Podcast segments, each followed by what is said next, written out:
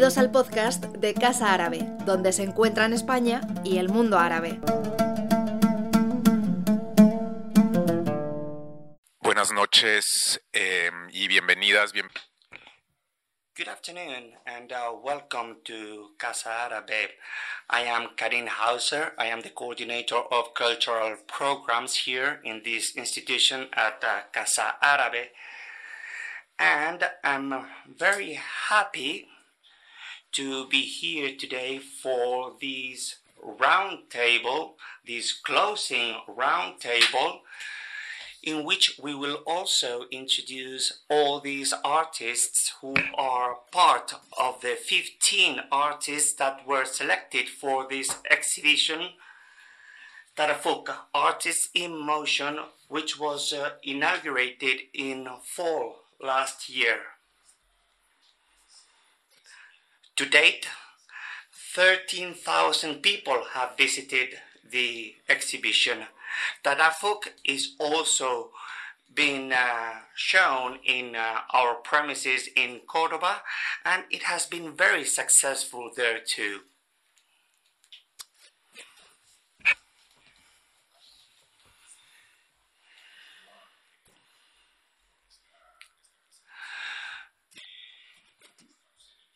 I would like to also tell you that we are broadcasting our roundtable in our YouTube channel.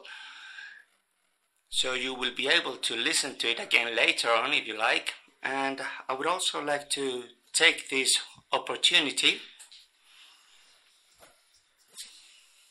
this opportunity of our exhibition to give you some uh, background data. We began this exhibition a few weeks before the genocide that is taking place right now. And I would like to ask you uh, for a minute of silence for all the victims in this conflict. And uh, after that, we will continue with our presentation and our roundtable.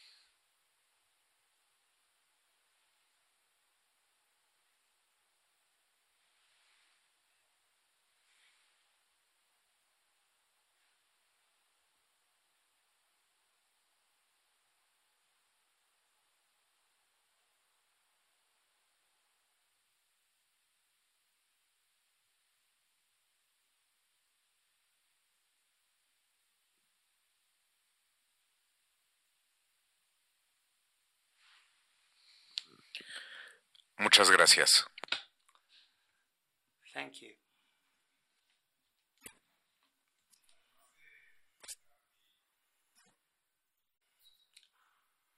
We really feel proud here at Casa Árabe with the success of this exhibition.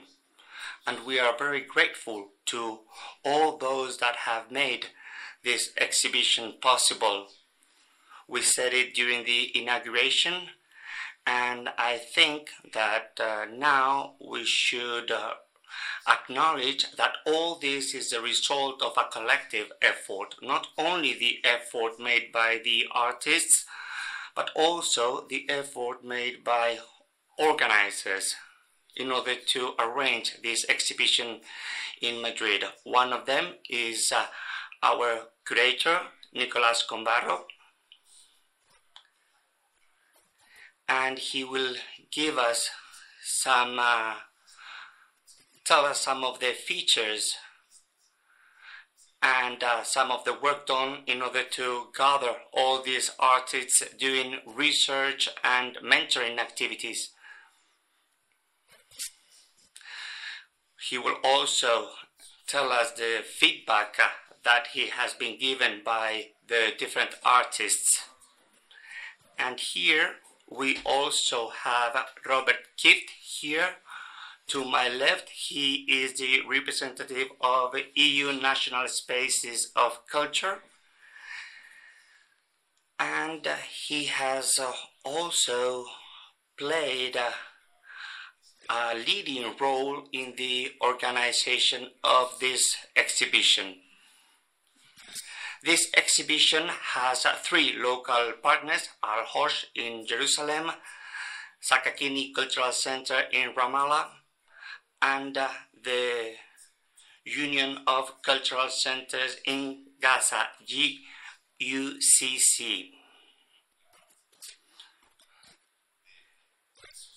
Three international partners were very important as well, such as the Consulate General of Jerusalem, Spanish General Council in Jerusalem, and the IC, the Spanish Agency for International Cooperation, and the British Council in the Palestinian occupied territories. All of them have collaborated with the EU delegation in Palestine. This is my brief institutional introduction, and uh, I, would also, I would also like to thank you for your presence here. I would like to thank the audience also that have uh,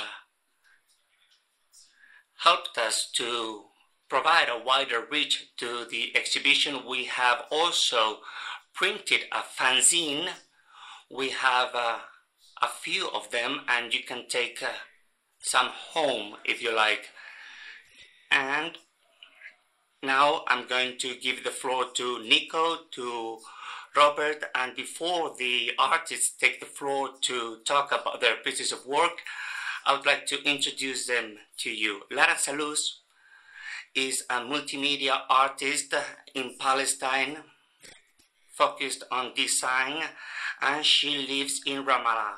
She used paintings, graphs, video in her work, and she is very much interested uh, in interior places in Palestine, local materials, and uh, industry. Lara, in the last few years, has used wool, which is an essential raw material in Palestine, which had been forgotten, and she has uh, focused on new designs for this material. She has crafted uh, chairs made out of wool and has given a contemporary use to this material. I apologize uh, to the interpreters if I'm talking very fast. Lara knows what I'm talking about because she's the artist. Some of you haven't seen Lara's work, uh, but you will have the opportunity to see her work and the threats she has faced.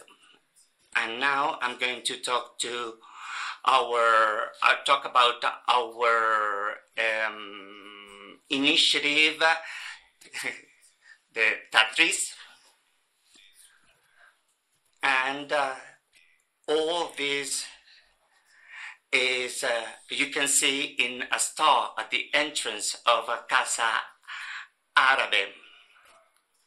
She has very much focused on embroidering and related activities, and uh, this morning we have received uh, little pieces of uh, tatreez that have been sent by many people. So once again, I would like to thank all these uh, embroiderings that we have received.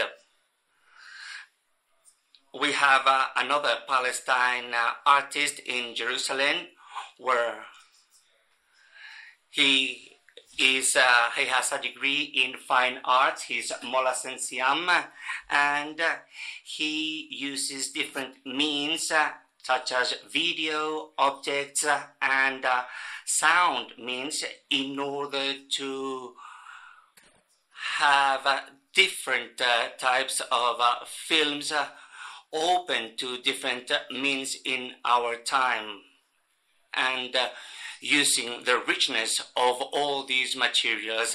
He draws inspiration from the concept of identity and dreams and his dreams from when he was a child, uh, showing some uh, modesty as well.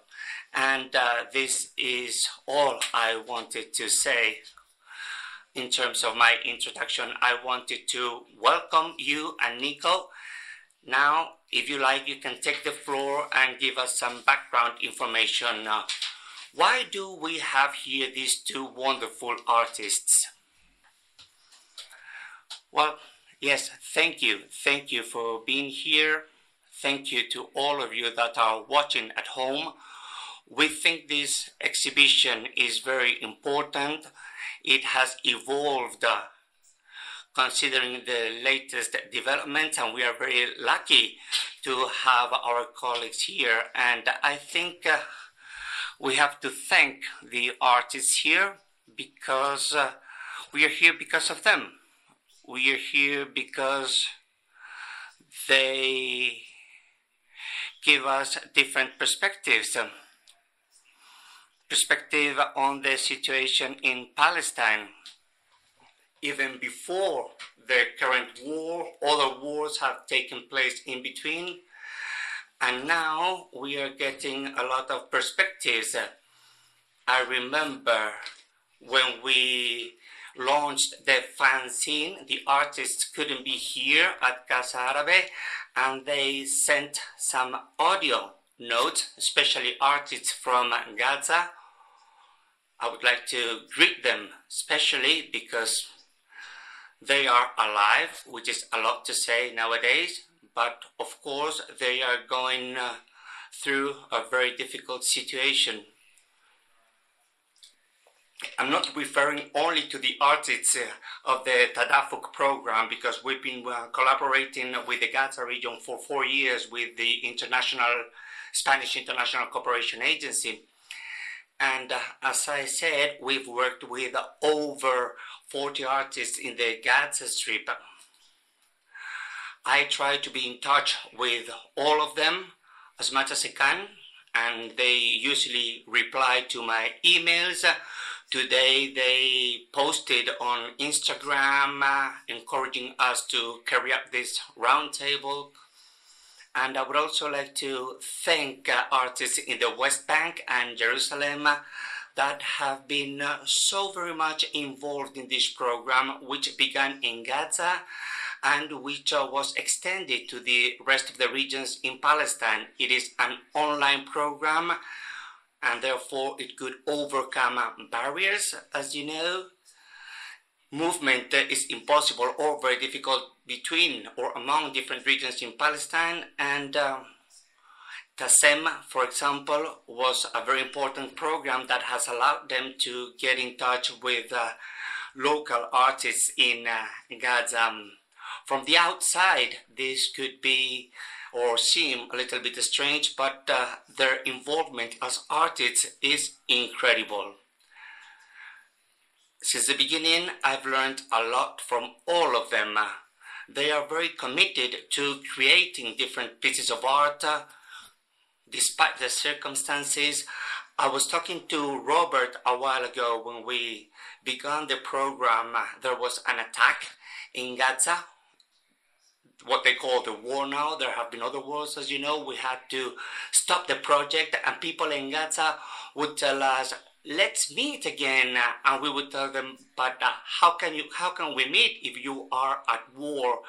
But they are able to overcome uh, everything, and they have a huge capacity for survival. I've learned a lot from them, as I said, from all artists.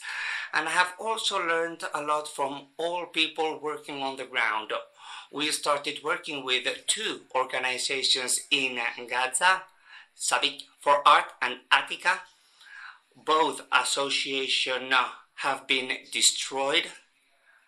Salvi was uh, partially destroyed, Eltiqa completely destroyed, and you and GUCC, which is the institutional umbrella for all these uh, is not working properly anymore. And um, I must say that uh, some people have managed to escape Gaza, and we are in touch with all of them, both with those who are in Gaza and those who escaped. Sakakini was our counterpart. Sakakini for Art was our counterpart in the West Bank, and they've told us they have to stop their activity. This is a consequence of the war, of course. So working on the field is quite difficult, and then a house in Jerusalem has been a wonderful partner, and Alwan Sharaf is the co-creator of the Tadafuq initiative in Palestine. She managed to be during the inauguration with us under other circumstances. I talked to her this morning, and I, I can tell you that we are still working with them uh, and uh, willing to continue collaborating in the near future as well with more artists in Gaza. Que ha mencionado. Eh... Then we have uh, other local entities that Karim has just mentioned can you can't possibly imagine the engagement and the implication, the involvement of every single individual. They go far beyond their call of duty. Here, for instance, uh, you can see many people from different, uh, representing different uh, cultural institutions. You know that many times you have to go the extra mile, and they have done so. Anything, nothing uh, uh would, have, would have been possible without their engagement. Uh, Robert has also been incredible as a partner sometimes uh, you know they look it seems as if they were very far away and suddenly you know that they are very close to you, and I'd really like to thank them for what everything they have done since the beginning of the war. They have made things uh, very easy for us in order to uh, complete the project. So this exhibition on Palestine. Uh, that was going to cover Gaza, Ramallah, and Jerusalem has now become um, scholarships for artists, and um, well, this has been wonderful because for some of them it will allow they will allow them to continue the work, and for others it just survive, simply survive. So. Uh, thanks to uh, the ISU, to the Spanish Agency for International Cooperation. Well, there's it's also, uh, you know, there are also people, you know, behind those uh, the acronyms. There's always people. So thanks to all of them once again. And just by by by staying there year after year, we've already made, uh, we already had uh, an impact. We, you know, year after year, there were. I mean, we started. It was it was ten uh, people, and now there was uh, the, we we uh, ended up being eleven because there was one artist who said that that she wanted to be here uh, anyhow, and um, it's been really um, a work uh, that has allowed us to learn, learn from those artists. We try to be there for them, to support them. And it's been sort of a dialogue between um, Palestine, between different European countries, and with the diaspora, um, the Palestinians in the diaspora. Um, Samsur, for instance, she was one of our mentors, uh, Baniji, and so many others who have taken part in this program. Thanks to all of you because everybody's been there 200% and of course Casa Arabe. And this project comes from from very long ago, um, and we were really thrilled. We were really, we were really, you know, anxious to to to, to start to, and they well, we we thank them for for waiting for us, and it's. But it, it can seem paradoxical, you know, to take one exhibition out of context, but but it's this this uh, the exhibition has uh, has been a bridge for us. I mean, for people who visited it, thousands of them have been able to understand the conflict beyond the conflict.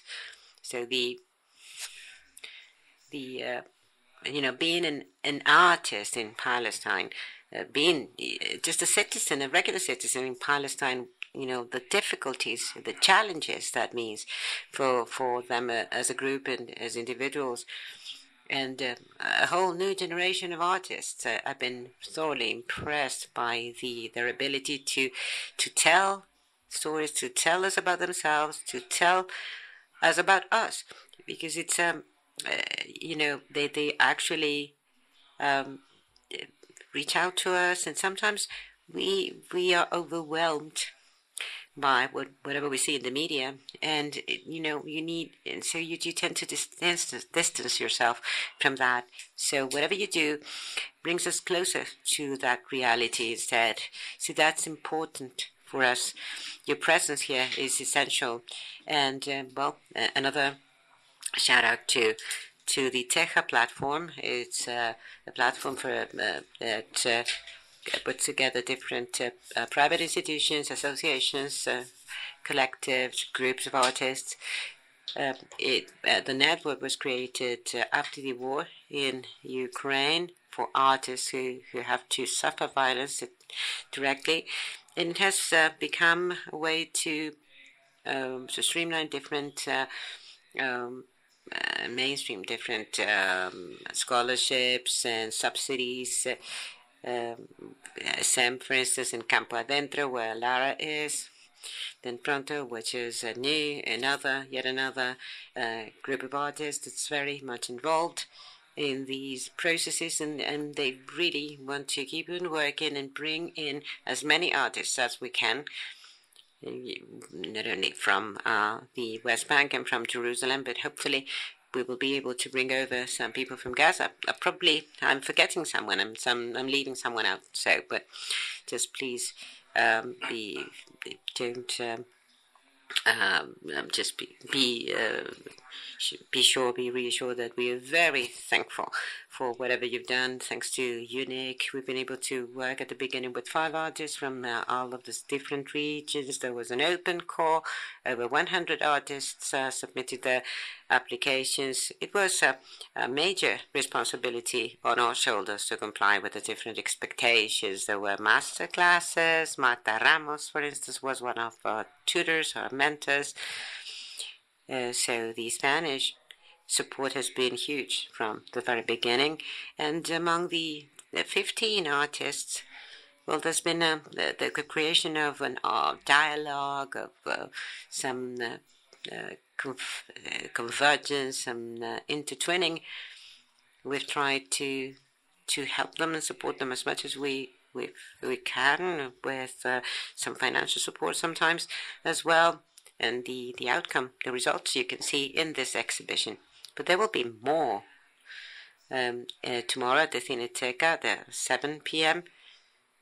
You, as you have seen already, seen these pieces, you you will. Uh, I'm sure you will love to see some others. I mean, the selection process has been tough. I can assure you. But what we'd like uh, uh, is for this project, the, the result of all this work, this involvement, and it's uh, the artist, uh, the, the work of the, these artists goes, uh, you know, across the borders.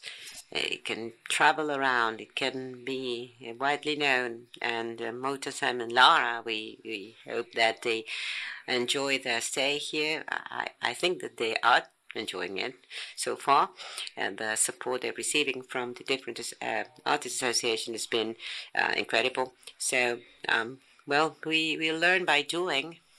So uh, we we do everything together with them, for them, but we're always with them. And thank you very much for being here, and thank you for for for being here to to tell us a bit more about your work and about your reality and whatever is happening over there. Thank you.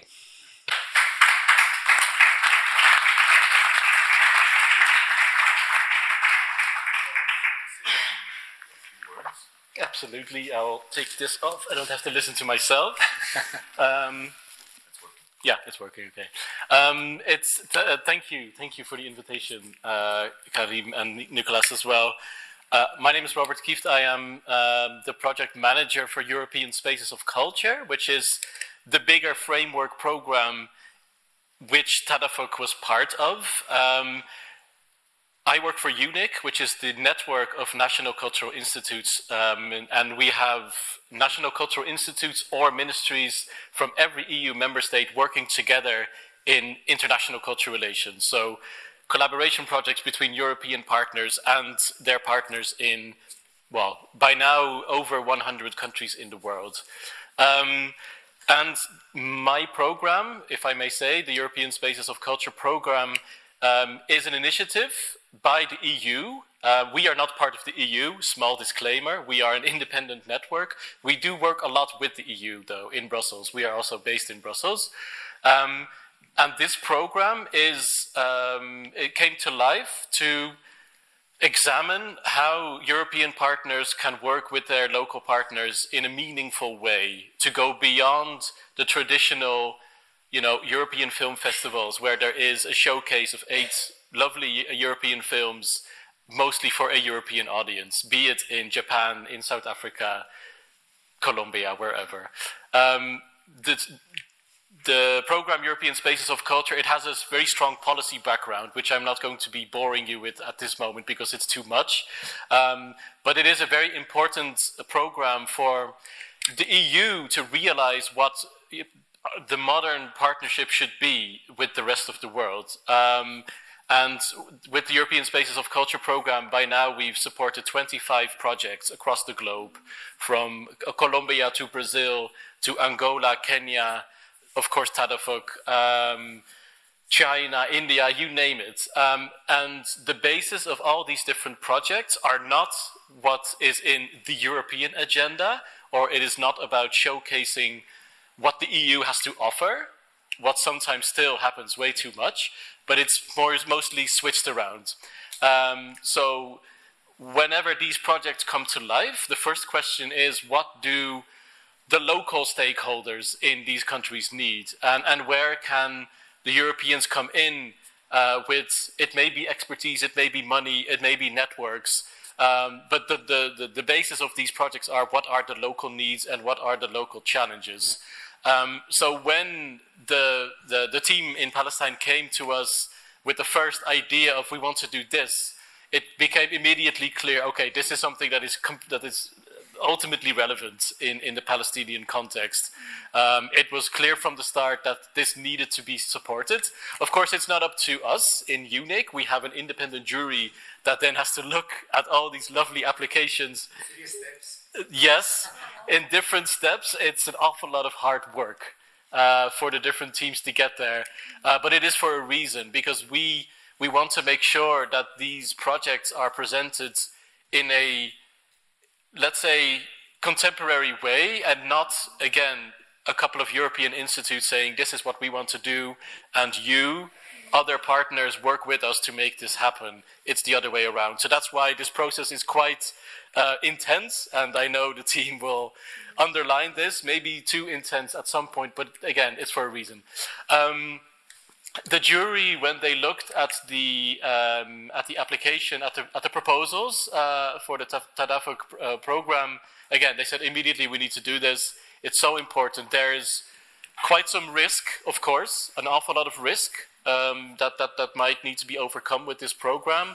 But at the same time, this is also what our European Spaces program is about. It is looking beyond what's the obvious, looking beyond what is comfortable as well. So with this program, we are also looking for projects that you know are a little bit on the edge, maybe in the sense of it's difficult to do, but they are there for a reason.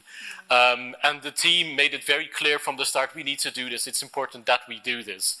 That's why we see that many of our projects they also they happen in contexts in countries that often are very fragile in the sense of you know, it could be economical fragility, it could be environmental fragility, societal, but of course, in some cases, we're also talking about very clearly war zones. Um, or in countries where they're, you know, they are in a post-conflict situation. Um, so we, I'm not going to, to, to you know, name every uh, example of project that we've supported so far. Um, they are very, very interesting, I can assure you. Uh, but of course, we are here to talk about uh, Tadafuq pro- uh, project. Um, and I, I just want to thank the team, you know, from the bottom of my heart, um, for making this program happen. Uh, because when we ask for meaningful projects, this is one of those. Um, and um, we know that the process, even before you know the escalation in October, um, was already quite tough. Um, but what we want to see with these projects is that they are very close, like collaboration projects between all the different actors involved. You know, no one is left behind. The different actors can come in when they can, with capacity that they have, um, but in, with with the same goal to do something that is relevant in this case for a group of young, upcoming, promising Palestinian artists. Um, so I just want to thank the team to, to, for the complementarity and the generosity that they, they showed each other, uh, for, for not being, you know, dominant from a European perspective. I have to say this. Um, and for making this program happen. Um, so, so thank you mostly for Nicolas and, and for Rawan for curating this program because it's for, for us in Brussels, you know, we, we look at how we do cultural relations with other parts of the world, and sometimes we don't know what's happening. You know, we, we also need to have these programs to show us in, in Brussels, in other parts of Europe, what's going on uh, and what can be done, even in the most difficult of com- circumstances. You mentioned the example of uh, the previous escalation where the, the, the colleagues in Gaza said, okay, of course, this is a horrible situation, but we want to continue. You know, we want to do this. Um, this is so important, and it's unimaginable for us that this is actually happening. So we, we need this. We need to see this. And I I just want to to also.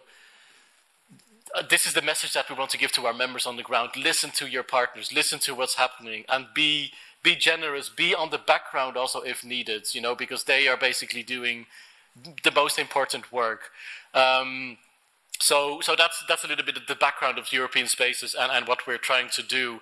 Um, I, again, I'm not going to bore you with with the uh, with the policy background, but we in Brussels, what we try to do then with these projects is to translate this to the European Commission, because they also have absolutely no idea what these modern uh, cultural relations projects should be doing or, or, what kind of activities are going on. So we try to tell the story um, of what, what has happened this year, last year in, in the Tadafuq program, uh, program, but also what was happening in Kenya and in Colombia, um, uh, excuse me, and in Bosnia Herzegovina and so forth, um, because we need to make the European Union recognize that, that this is important and this is happening. Um, and of course, you know, I, I, want to thank both of you um, and, and, of course, also the 13 other artists to, to enter this space and to show us, if I may, us, um, to, to, you know, to, to show us how you, you know, deal with uh, different global important topics that, that we all deal with, but in your own context, you know, and in an, in an eh, 10 times, 100 times more difficult context than any of us can imagine. Uh, so thank you so much for entering this project to show it here in, in Casa Arabe. Um, I have yet to see it, so I'm also really looking forward to, to actually looking uh, into all the different works. Um, and thank you so much for, you know, opening the exhibition in the first place uh, last year in, in September. Um, of course, we know that all the projects, they happen mostly locally, but it's extremely important that the works and the, the, the all the, the, the results that are happening across the globe are also shown in Europe, that the partners here um, can also see it. Um, another word of thank you for, for our members um, in Palestine, but also here. So AECID, you know, for also supporting uh, Casa Arabe, supporting also the, the exhibition um, here in, uh, in, in, in the space. Um, I probably have have not thanked enough people that, that have been part of this project, um, but for me, it's just it's it's it's a privilege and it's also an honor really to be part of, of this program. My role was mostly to be in the background, to be giving the money, which is not unimportant, but at the same time, at, at some point, you know, we need to also let you do the work and, and, and, and let it happen. Sometimes, in close contact with Nico and with the other colleagues in, in Palestine, we know sometimes it was extremely difficult, um, but but we also hope that in the future we as EUNIC can help support the outcomes and the further development of this program. So we were also sparring a little bit already what's coming up and, and where could we, some of our members, maybe come in. Maybe we need to talk with the EU delegation what they can do. Um, that's that's my job. Hopefully for for the next uh, for the for the couple of months, years to come. Um, but uh, I will leave it with this. If if you want to know more about EUNIC, I'm sure you won't, but if you do, you know, do let me know, or, or the, the wider European spaces of culture. But uh, most of all, thank you so much for having me. Thank you. Thank you very much, Robert. Um, I mean, I, I'm sure.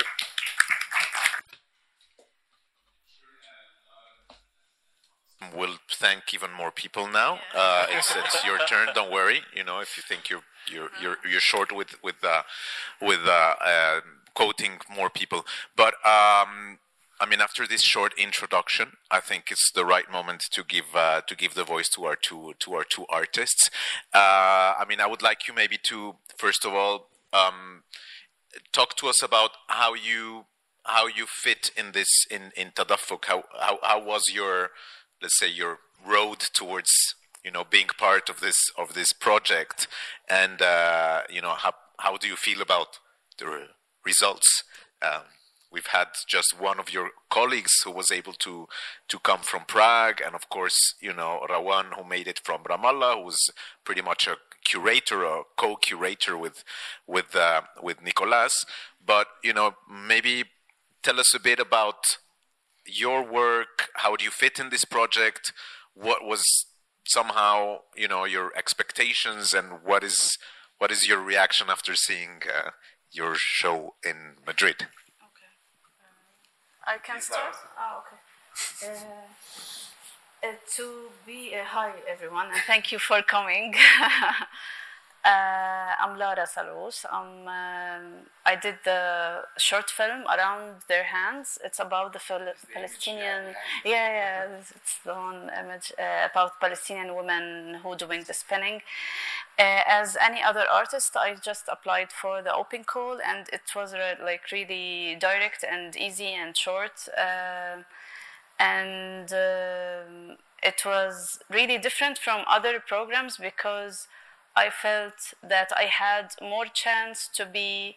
Uh, to get more visibility internationally it's my first time to get like this inter- inter- international let's say visibility uh, from palestine and inside palestine it's kind of a very small community of artists that uh, they already have their networks and networks and they already have their connections with other associations around europe and the us so uh, as as um, this sample it worked and uh, I just known I didn't know that uh, 10 100, uh, 100 uh, artists like were applying and we were selected. And uh, to be honest like when when we were at the master classes um, I kind of seen that we are like almost we are like on the same level more or less. So yeah they did like a very good work and like selecting artists and uh, it was really nice uh, to have this master class it was really dense and i could see the difference when there was like collaboration there were collaborations between two local institutions in palestine with uh, um, with the tech or uh, Teja, uh, what is the association here? Or uh, Teja is now. No. At the, at the moment was the AECID, the ah, okay. Spanish Uh, agency. ah, okay. Ah. So um, I'm just so happy to be here. I didn't know, or I didn't really think about what is uh, like the expectations because we're like we were like so, and we are still like so focused on the war, on what's happening in Gaza. Uh, I was like just uh, like very amazed by um, the echo this exhibition made and to see all the support from the Spanish people and they're uh, like willing to see and to ask and to uh, react with uh, the artworks. I believe if um uh, like we had also the chance to do our artworks during the war, it would be like totally also different level.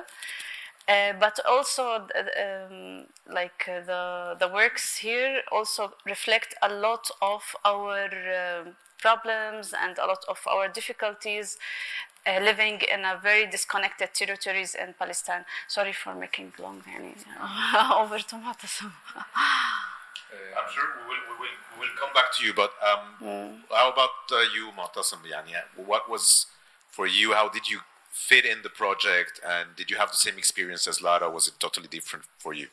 I uh, I popped into Tadafuq uh, through uh, another um, um, residency with Rawan, who is a co-worker with the co-curator with the Nicolas, and um, I, I like the idea behind um, connecting with other Palestinians that we can't reach, like uh, people from Gaza.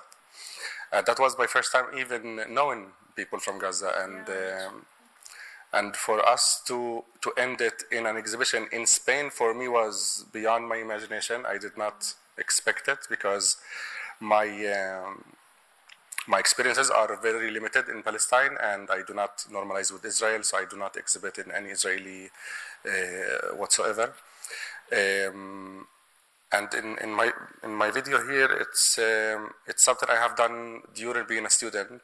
Uh, at the time, it was an uh, Israeli academy, and my teacher uh, made us uh, an assignment, um, and she said we have to have an Israeli flag in it, and I did not know how to accept it as a Palestinian student, and we are talking about only two Arabs in 40 uh, student uh, year in fine art department.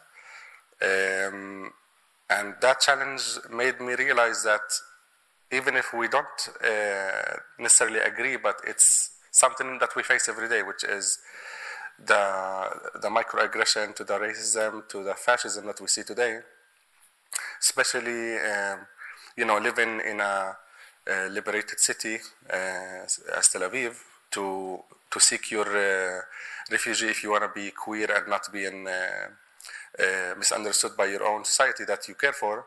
So you become like you run away from Jerusalem, but then you run away from Tel Aviv for being Palestinian. So it's this uh, conflict that has been always uh, an issue in my life. That uh, I said, okay, I, I do want to talk about my art in this aspect of political aspect that is related to my personal life. That is also I feel that is not talked about enough, uh, and and for us to be in a vulnerable place, uh, or at least my work is very honest. People take it very difficult, especially Palestinians, from my experience, and I feel uh, because of that alone, a lot of people got surprised that when they came to La Casa Arabe and saw my work, they jumped about we never seen this work for you. I was like, yeah, about that. like, I, like I have to uh, take down a lot of layers of accepting the idea that I am doing this art for me before it's for others because it is at the end of the day it's an international language. And uh, in this uh, video uh, specifically old self is that uh, our mother does not want us to grow up at all. That's why it's called old self. Uh, she keeps uh, asking I, I wish you could stay Mu'tasim so I told her what what is the old Mu'tasim who's that? She's, she just started talking about things that has to do with like her missing me hugging her, kissing her. So I told, I showed her what I was hugging and kissing at the time. and uh, like as simple as it sounded, but uh, to be honest, also this uh, video specifically, it was my second year in, in four-year uh, bachelor's. I um, I finished with this video as the most direct uh, thing I could do because in, in art academies they want you for some reason Today I realize the reason, which is to be as abstract as you can. And today I realize that actually abstraction or uh, the idea behind minimalism is to remove as much identity as it as it could be from your own perspective. They remove the space, the time, uh, the location, and that's what we need today. We have to talk about issues that are not abstract. We have a lot of issues to discuss, and uh, that's why this video was chosen by Nicolas. I, I realized that a lot of people go for this video f- despite the fact that in my school nobody cared for, besides the idea that I'm talking about an issue that uh, from a Palestinian uh, perspective. Um, I, am sure we'll have some questions from, from the audience, and this is part of what we also want to promote this dialogue. This is what Casa Arabe stands for um, somehow. But I wanted to delve a bit into what you just mentioned because um, Rawan Sharaf, who um, has been mentioned by Nicolas and he's a co- who's the co-curator, during an interview, she explained how this new generation of Palestinian artists are different from the previous one because they actually mm, want to or feel the urge to speak about their own individual experiences as opposed to the previous generation who um, were more into uh, let's say a collective um, mm, let's say battle to show or to um, manifest the cause no? The national cause the palestinian collective identity and how it has been you know under oppression because of the israeli occupation but this generation wants to sort of like speak more from a personal more talk about i rather than we um, i mean at least that's what i understood from her her point of view or what she was what she was mentioning as the difference between the previous generation and the current one. So um, um, you you're sort of like not sure you're, you you agree or you disagree, Lara. A little bit because, um, like, even today, uh, things have changed. Uh, we don't feel inside our community that there is a community for artists. So we lack this so much, like, uh, to know and to, to talk all together and to think collectively.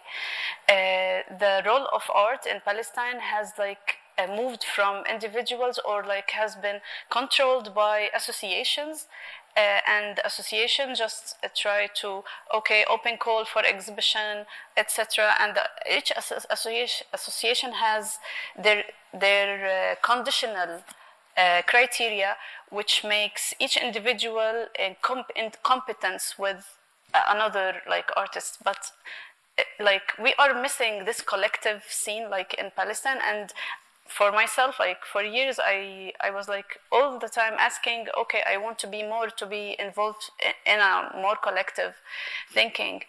Um, and maybe for myself um for example for the video or or uh, like for all my projects it was made not personal, but more rather like to focus on the Palestinian women, uh, especially Bedouin women, who are suffering from uh, being uh, not only marginalized but also threatened by the Israeli settlers, who also who all the time are daily raided uh, their houses, steal their sheep, uh, poison their sheep. We are also losing the craft of wool making. So it's not really about myself, but I found that myself alone is only the only one who is seeing that, and I found myself very alone into trying to highlight this problem because it it has so much uh, uh, it, it has so many uh, interconnections with our territories with the israeli occupation with our identity and materiality so um, yeah that's uh, that's my that's my thought about it How about you, Motasem? I mean, you were talking about your own experience and about your video, talking pretty much about your identity and you know your queer identity and that standing out amongst the, your peers somehow, no? But do you do you feel that this generation that you're part of is speaking more on a personal, from a personal point of view, without you know taking account that mm, more of a collective and national discourse? Um, I mean, I can't, I can't talk about like what people go through uh, when how they also choose how they uh, react in, in video making or, or whatever art practice they do. I think in my case, as one of the three students that were Arabs in the 40 uh, Israelis uh, students, I was always the only one among the Arabs who does not their works uh, does not scream political the most, and that was my challenge. And I, and I thought that I am political, but in different ways, but not about you know raising the flag all the time. and uh, I was trying to like to just talk about the reality that people tend to, for some reason, not accept, and um, that alone for me uh, just repeats again and again that my artworks or, or my uh, process is always has to do with something very uh, vulnerable. For some reason, it's the language I, I enjoy in, in art making. Tomorrow uh, in Cineteca, and there is uh, a work that I'm also exhibiting in, which is uh, a 17-minute video that speaks about that more and more in. It's a continuation with this one, no? I think. Yes, yes, yes. It's um, it's a video that I did in, coro- in the Corona. Can I talk about it? Sure.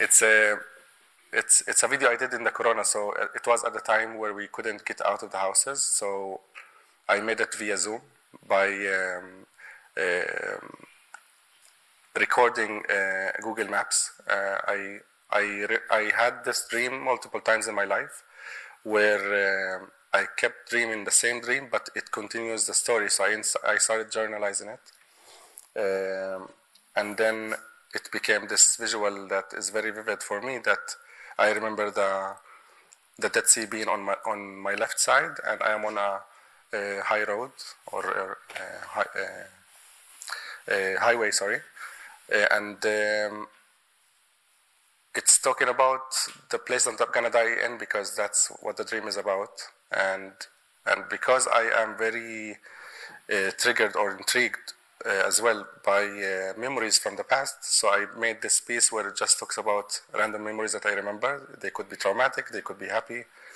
they could be many things.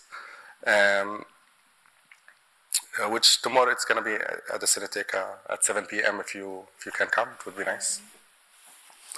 Uh, Okay. Um, just before I give the microphone to the floor, uh, I just wanted also to announce that uh, tomorrow before Cineteca, uh, we have also a workshop. Tenemos aquí un, un taller. Tomorrow we will hold a workshop here at uh, 5 p.m. You can sign up to come, and uh, it is part of the joint effort we've made uh, in order to promote our exhibition. It is a workshop about the artists, and it aims at reflecting on the work made by the artists. Tomorrow, Lara Salous and Motasem Siam will be here at the beginning of the workshop at uh, 5 p.m. Then they have to go to the Cineteca to show, to introduce their films and videos at 7 p.m. As you can see, our artists are going to be very busy. I hope they get some free time to go out and eat some Spanish tortilla or something. I hope they are enjoying their time here, anyways. before we we ask our audience to um, to take part, to ask any questions, uh, congratulate our artists, uh, see how great they lo- they look, despite uh, just being landed, and I think you're catching a cold. So, um, no, por ahí alguna pregunta. Are there any questions from the public? Viene el micrófono. Microphone, please. Um, it's amazing to see you here, both of you, well, not all of you, but so great to have this conversation and congratulations for the exhibition. That is also amazing. Uh, for me personally, as a as a Spanish audience, I don't know. I comment several times. Uh, um, how maybe you know in a way we were expecting works of maybe of that previous generation that Karim was mentioned no? More focus on the conflict itself no? Like in the narration of the conflict in I don't know more in historical times only or in and then uh, go going across the rooms and seeing these more subjective approaches uh, to your lives, to your personal experience, that of course are on the framework of a conflict, no, and, and, and that goes across all the experience, has been very compelling and I think important for us, no, as well. Personally, I was thinking uh, that subjective is not necessarily individual, no, uh, because you are talking about very political issues that are appealing to also, I don't know whether a generation, whether many of us, no, and that the personal is political for sure, no, and, and it, I think this is kind of the, the approach, or at, at least as I understand it, no, and I think we can see it in, in your works that, no? Both in that and on the feminist case you have uh, in working with these women and also the queerness you were mentioning, Motasem. And I was wondering if you, maybe if you can um, expand a bit on your experience in the in the Tadafuq program, in the sense that you were mentioning that you were uh, knowing people from Gaza for the first time, people that are artists, more or less your generation. Uh, you know, if how do you feel about that? Did you feel what kind of bonds do you find, or or maybe I don't know differences, or if these have created a certain sense of generation, or maybe uh, on the contrary, the different experience of the three territories uh, produce different conditions as well. No, I don't know if you can um, elaborate a bit on that. Would be great. Thank you. Oh. Um, let's just wait. I think it's uh, it was very fair, like because you feel like because you feel when you work on yourself a lot and you are like trying to educate yourself. You see a lot of art. You see all your um, local artistic practices. You read. You you see it horizontally maybe and uh, also vertically like uh, from history from uh, like previous until now and you see uh, how and still i'm witnessing this like how it's more like networking uh, how artists had their opportunities. So uh, for me it was like a very good chance because i feel that i, I so much deserve it and I feel that I really need a platform, not to speak for myself, but like to highlight a very important issue for my country and for my women and for everyone. And it was so, so safe, like to be expressive. It was so safe uh, to go like uh, to to the extent that I wanted to and no one told me okay no remove this or don't mention this or don't highlight this. No i was very free on that and it was very comfortable. Um, and for us as, as a like generation like we are a bit young uh, comparing to to the older ones. For example today maybe i shouldn't uh, like really mention but today i i spoke to the only gallery in ramallah and it's very prestigious and they were like uh, they have their exhibitions also in dubai. And i was like telling them why like why you are not highlighting us as a like young gener- generation. They only sell for and public publicize for um, uh, not only sellable but also for a very very old uh, artists who have their practice for a long time so they don't allow really for new uh, minds uh, and they don't highlight them.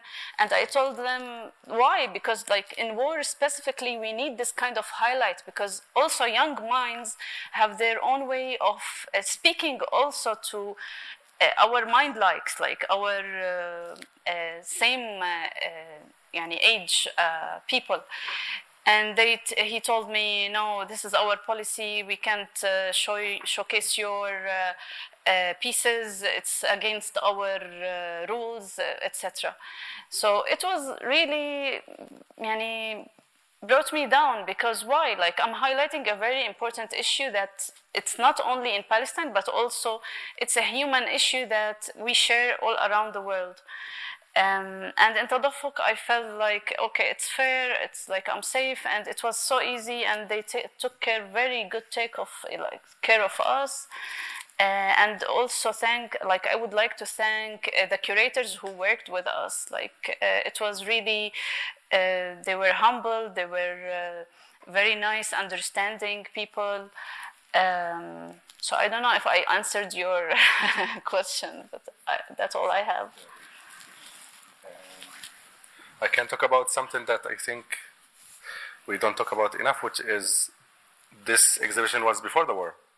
And now that you come to it, you still feel that they are still talking about the war. and that's um, the thing that um, that makes me question what is it or what's the reason behind exhibiting in white galleries like what's the what is it besides let's say the aesthetic or the concept behind the videos or the, the artworks that we can do as uh, viewers. Uh, is it just a selfie or a, or to go back home with the with the booklet? Um, i think we need to do bigger things as viewers and as artists, and it has to do with uh, not just leave it there, but actually do something about it. And something can be very simple. It's okay to be in a protest. It's okay to, to share your opinion online. Because at, at my country, uh, that I don't know what, what to call it, this country, um, I can't. I, it's Palestine for sure, but but like uh, most of it is like very Israeli dominant. So I, I feel like even the, the, Palestinian Authority is a big problem. Oh. now I understand why. but in general, I, um, I, the first thing I did here when I landed was to post uh, a story about politics.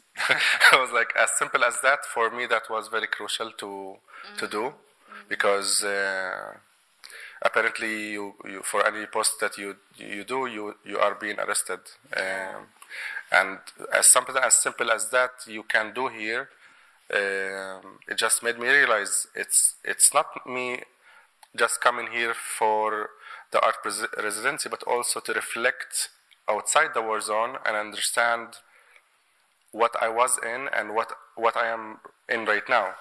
Uh, the idea for for like you taking out let's say the trash outside your apartment and you see someone who's who, who's regular like with regular clothing but with a long ass weapon so something like this you do not want to normalize uh, but it's it's been normalized and in the beginning when i saw them in let's say in the in the buses in the streets uh, me as an arab with uh, dark skin i that the, my immediate thought was um, oh they are gonna shoot me and and that's what I still kept thinking until I got out of it somehow, which is the time and the place and uh, realizing that you know I'm not doing anything wrong after all. But then when I landed here, I was like, oh, in, in the airport, I told Nicolas about it. I told him like, oh, they look Arab here. and my, my first thought was because of the skin tone. I was like, I just wanted to not be pointed out for my skin color. Something as simple, but as very crucial because there's also racism between themselves because they have also Mizrahi people as known as uh, Arab uh, Jewish. Uh, if it's Tunisian, if it's uh, Moroccans, uh, Iraqis, all the people that they forced uh, their families to come to Israel because they don't like Jewish people, but it's actually for uh, the generations to make uh, Jewish people uh, residing in our land and eventually become bigger and bigger. That's why they are stealing more lands without being judged because. Uh, let's stop right there. Más preguntas, comentarios. Any more questions or comments? Yep. Yeah, at the back of the room. He's my friend from the Vogue.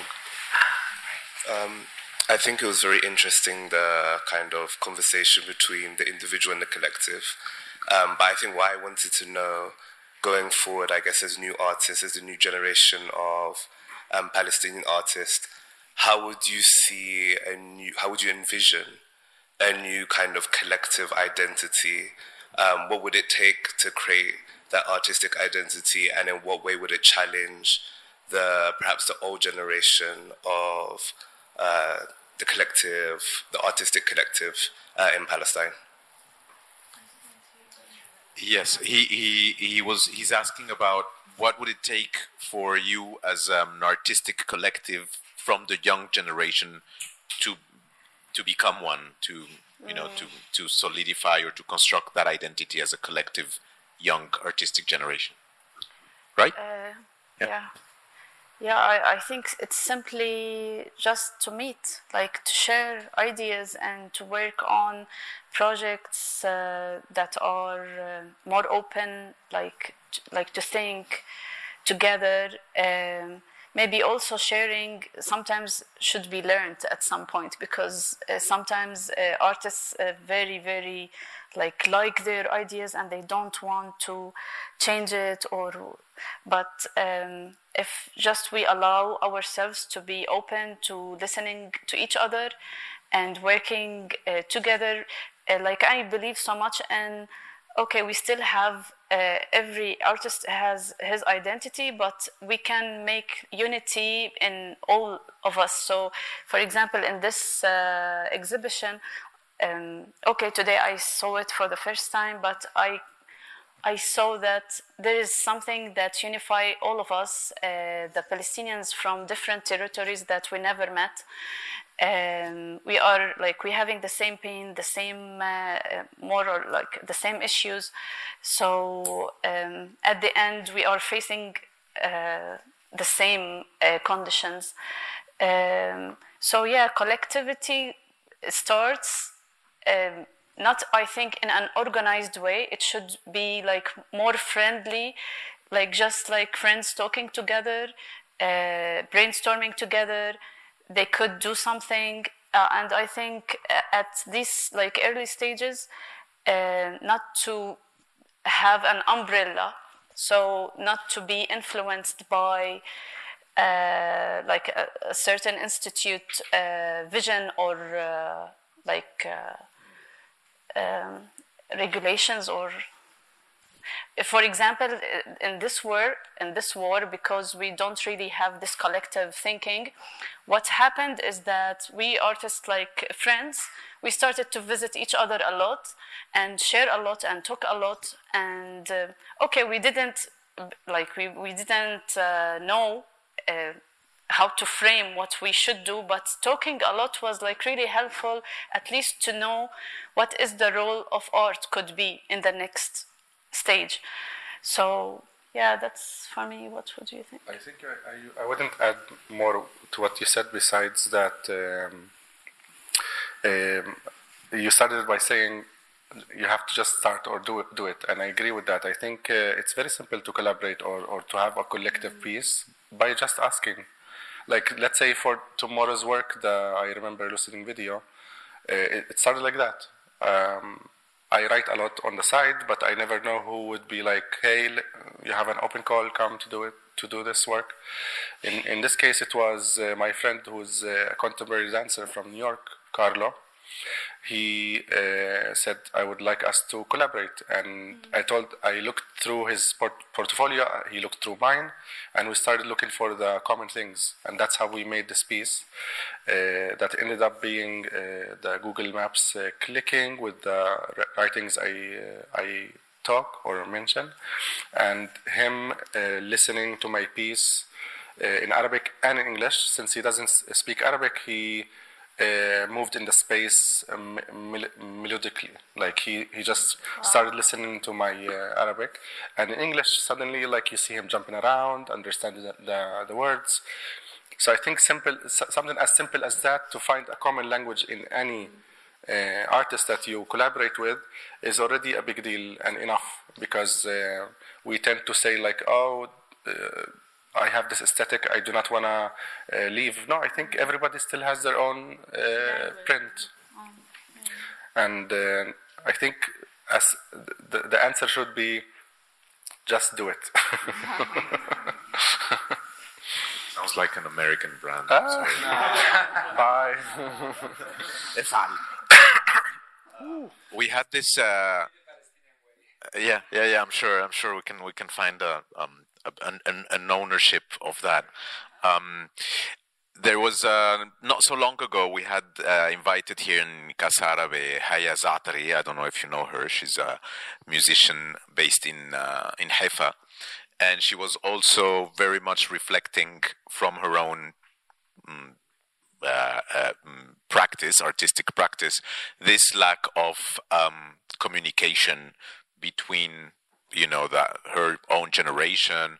Also the same complaints about uh, the uh, gerontocracy, that is the government of the old people, that tends to pervade also, you know, Palestinian politics and how that also somehow is reflected in what Lara was saying, maybe the selection or the choices that are made as, you know, who represents um, Palestine in specific biennales or galleries or etc. No, they're giving priority to the uh, safe bets or to the you know well-known names because they're you know very often they're also risk averse. They don't want to do anything experimental. I mean that tends to affect the i think normally the um, the the region. Uh, there's not too much experimental voices in in sort of like mainstream galleries. It's it's a, it's a challenge, and it's definitely I think it's not very commercial. Uh, but she was, you know, she's she, uh, going back to Haya. She had started a thing called El Jam, which is a place for jamming in in Haifa, and how that managed to bring more people in. And I think it more or less sort of like touches on the points that you were saying. You know, mm, start by mm, creating those networks. Um, it's difficult because, as Nicolas was saying at the beginning, uh, the the occupied Palestinian territories are not connected. I, I explained this to a young um, group of students from Madrid the other day. The, their tutors told me, "Can you please give a bit of context of you know the exhibition?" And they don't know pretty much anything about Palestine. And so I said, you know, you can meet you students can meet in Valencia or in Tarragona or in Cuenca, or I mean, you can just get a bus and then go and meet your 15 friends or colleagues from different universities. That cannot be done in Palestine or in the occupied territories because there is just no freedom of movement. Um, so that in itself is a huge challenge. That, yeah, thanks to the technology, you can now meet online, which will never be the same. But you know, this is obviously the first time that Lara and Motasem meet. No, we. Oh, we oh met, sorry, he my lives mistake. in Jerusalem and Tel Aviv. Yes, I. Uh, So it, it's the the We one of those Ramallah. connections that you can Yeah. actually do. Yeah, we met in Ramallah, but I can't meet him in Jerusalem. Right. You don't, you Yeah. can't go and see him, but he can go and see Yeah, you. I was also telling them about if But- you have a different color ID, Ah, that's then you true. can go or not go to certain places. True. Both of you cannot meet anyone from Gaza. For sure, yes. That we know. Yeah. Um, but I mean that that idea of meeting, even if it's in a virtual place. Uh, went to Gaza. oh. yes, Nico can go to Gaza. I can. Yes. I can. yes. Privilege. Privilege. Yeah. Exactly. Yeah, I remember the because I, I went directly from from Gaza City to Ramallah, and everyone was asking me how is Gaza. Oh, yeah. Everyone I met. So that some you know to hear it is something, but to feel it is another thing. And also, uh, it was the day before Ramadan, and people were already celebrating, already in the streets, and coming from Gaza to this flourishing Ramallah, it was kind of a shock. So you feel this one country, but they managed to really split the country, and um, now even worse and worse. So at the end, uh, we have to say that, Ga- that Gaza is kind of the forgotten place, uh, the place that nobody at the end, uh, we all think about it, but mm, we, we do nothing about it. So that's something that they feel. They feel uh, abandoned, they feel forgotten. Artists uh, don't have uh, universities to study art over there. So they do what they can, how they can. It's just amazing. They manage to, to, to do art. Um, they need for knowledge and the need for sharing is something that we, we all can understand, no? Right? It's not, it's, it's the human nature. So it's just about going back to the basics and building from there. And I guess we will have to go back to the basics again, to the underground even, um, and build again. I, I was reading an interview from Sharif Sarhan, Uh, uh, the other day, he came out of Gaza through Turkey. Uh, he's now in the Cité des Arts in Paris.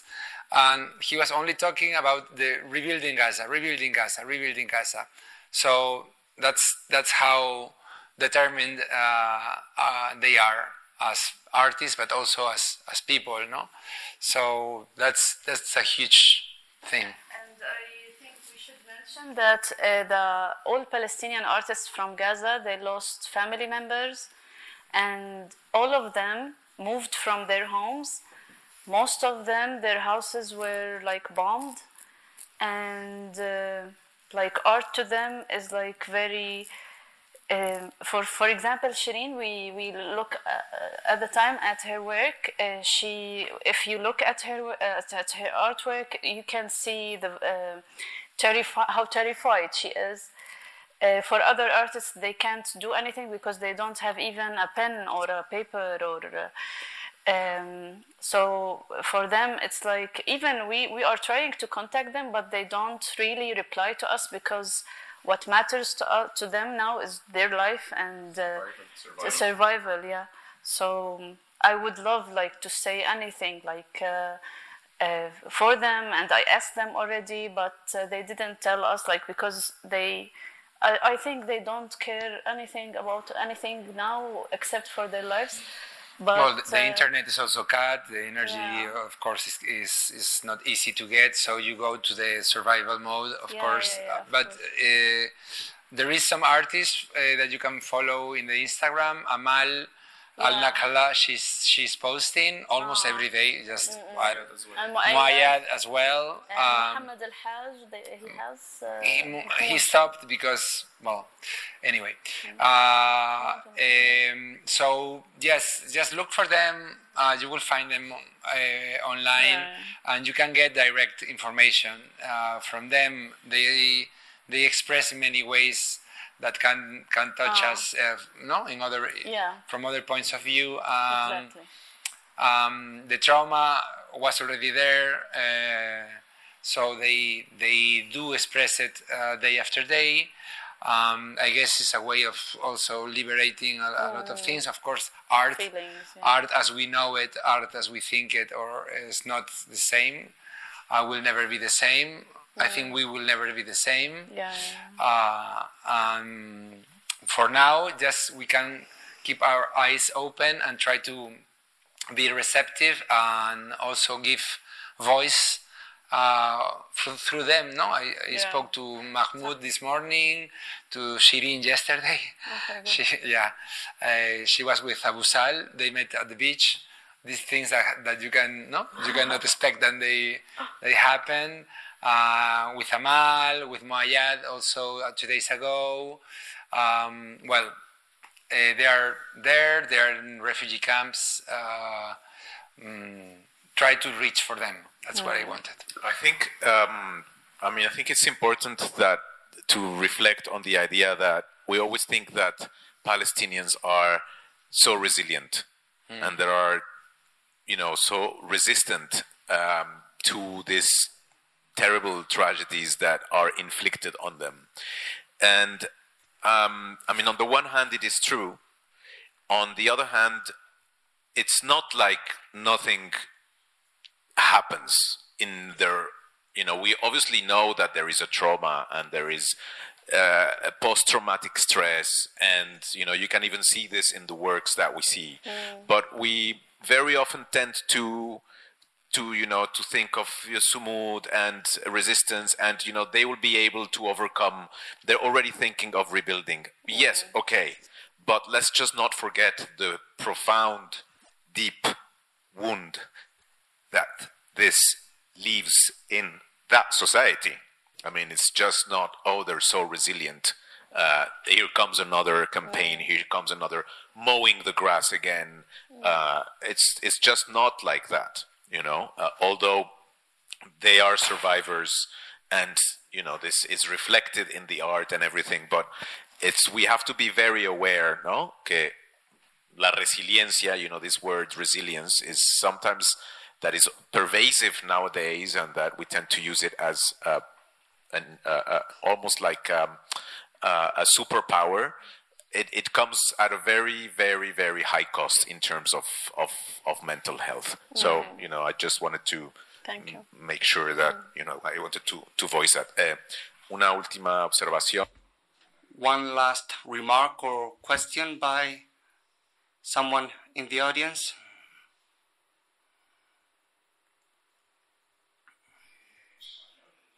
Shall I speak in Spanish or in English? I'll speak in Spanish then.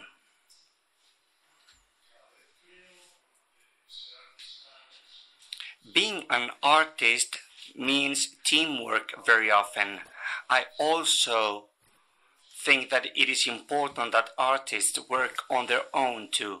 But Palestine and uh, Israel do not seem to be holding a dialogue. They don't seem to be talking.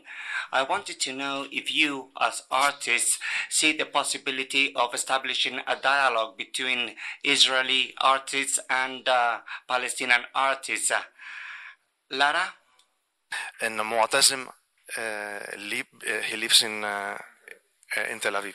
So I, uh, so- yes, maybe Motasem can tell us more more about this. And also, as a queer act, uh, artist, is uh, if there is like a dialogue between artists and if, or if, because sometimes art it, it can be like a like a, a place to leave uh, some dialogue on the table but sometimes can be like a, a, a battlefield so between artists too my answer is gonna be from my perspective, from my experience. I, I can't talk for anybody, but in general, um, if you are a Palestinian and you are not a normalizer, it's it's very black and white. You don't want to be associated. But in general, in my case, uh, this video that was made in 2018, uh, I was with an Israeli, and uh, at the time, I did not know what this is. I was just literally communicating, trying to understand what this is about. But then I realized again and again and again, it's it's you know, Zionists will be Zionists, and they will not understand us. They do not want to understand us, and I am I'm growing to know that I can't tell someone how to feel about my people and my struggles. Uh, if it's collaborative art or not, it's the same. Uh, sadly, it's the same uh, language. I know friends who are Israelis that that stopped being here because they have another uh, passports, so they left the country for good. Uh, this is for me speaks values about what is being left, like the left uh, wing, which is being aware of what uh, their grandfathers chose to do uh, for whatever reason, and you know, taking lands is not something you want to do. it's it's not something you are proud of. Uh, Zionism is not. Um, wow. Zionism is not something that um, people should be part of uh, or proud of. And sadly, a lot of people that in my academy where I studied, or even my coworkers right now when I go back to Tel Aviv, uh, are, um, you know, proudly that. And they do not understand and will never understand because in their heads they want two uh, countries. And this country has always been Palestine. So for you to take a land and take and, and put even in the West Bank more settlements and say this is your country, it doesn't make sense. Nothing makes sense right now as well when you see people are dying until this very moment. Uh, you understand it just uh, not. It's not something to debate. It's something that uh, you have to accept as crucial as it is. You are uh, part of this chaos, and you are not uh, doing anything against it. They only care about their own uh, perspective. That's all. Yeah, because uh, I think that you, you can never have a dialogue between like unequal parts. Like you can't have a, normal dialogue with someone who doesn't see you that you have the right to live. Like it's it's simple as that. because uh, uh, yeah, I think Motasem explained it. To yani.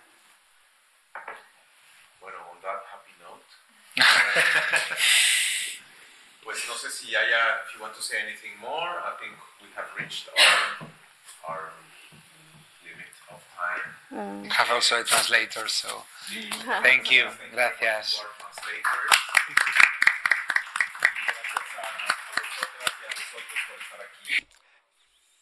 Thank you for being here with us this evening.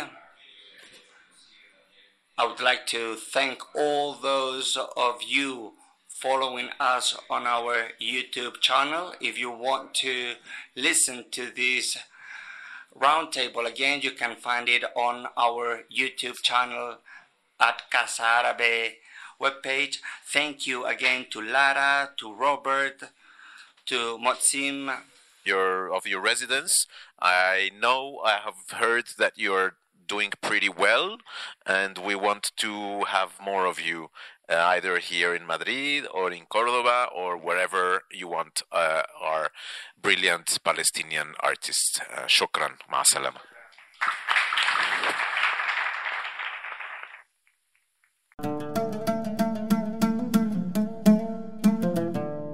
Gracias por escucharnos.